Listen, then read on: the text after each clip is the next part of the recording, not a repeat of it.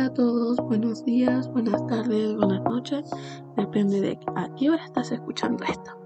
Damos comienzo a un nuevo capítulo de mi podcast llamado Comentando lo bueno. Hoy hablaremos sobre Antígona.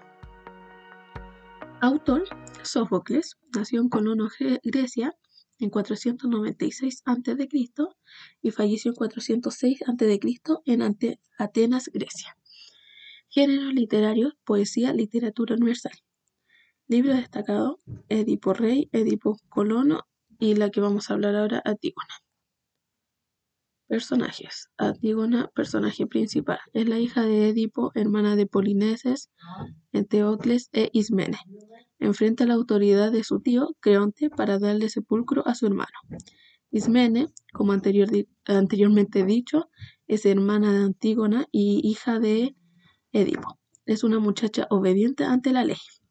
Creonte, hermano de Yocasta y rey de Tebas desde la muerte de sus, sobrinos. Eurídice, esposa de Creonte y madre de Hemón. Hemón está comprometido con Antígona. Corifeo es el representante del coro de ancianos nobles de Tebas. Tiresias es un anciano divino y ciego que aconseja a Creonte y le advierte de sus errores. El guardia es el hombre que lleva a Antígona a declarar ante el rey y mensajero, el mensajero es el encargado de anunciar la muerte de Antígona.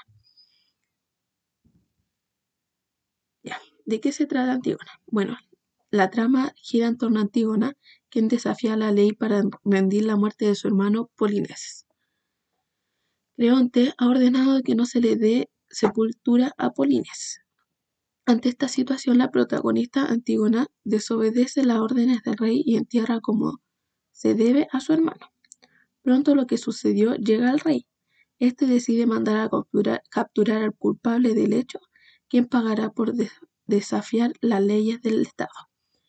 Más adelante, la protagonista es capturada cuando intenta enterrar de, nuevo al cuerpo de su hermano. Hemón, hijo de Creonte y prometido de Antígona, intenta por todos los medios el perdón de su padre. Sin embargo, el rey resuelve enterrar Antígona viva con suficiente agua y comida para no ser culpable de su muerte. Un mensajero entra en palacio para informar la muerte de Antígona, cuyo cuerpo colgaba del velo de su boda. También notificó la muerte de Egon a su madre, el cual perdió la vida intentando apuñalar a su padre tras la muerte de su amada. Finalmente el rey regresa al palacio cargando con el cuerpo de su hijo. Allí descubre que su esposa también se ha quitado la vida y se lamenta y se culpa a sí mismo por los hechos. Este es conflicto entre leyes y humanas divinas y divinas. Hasta el día de hoy, esta obra Sofoclea, Sofoclea sigue siendo estudiada y analizada. Está sujeta a diferentes lecturas, pero ¿qué ¿Qué interpretación puede darse a Antígona? Bueno, esto es todo por hoy. Espero que le haya gustado. Eh, si le gustó, por favor, compartan con sus amigos o con sus familiares. Y eso. Chao, cuídense. Bueno, y si te gustó, no te olvides de escuchar mis otros videos y que ojalá te gusten.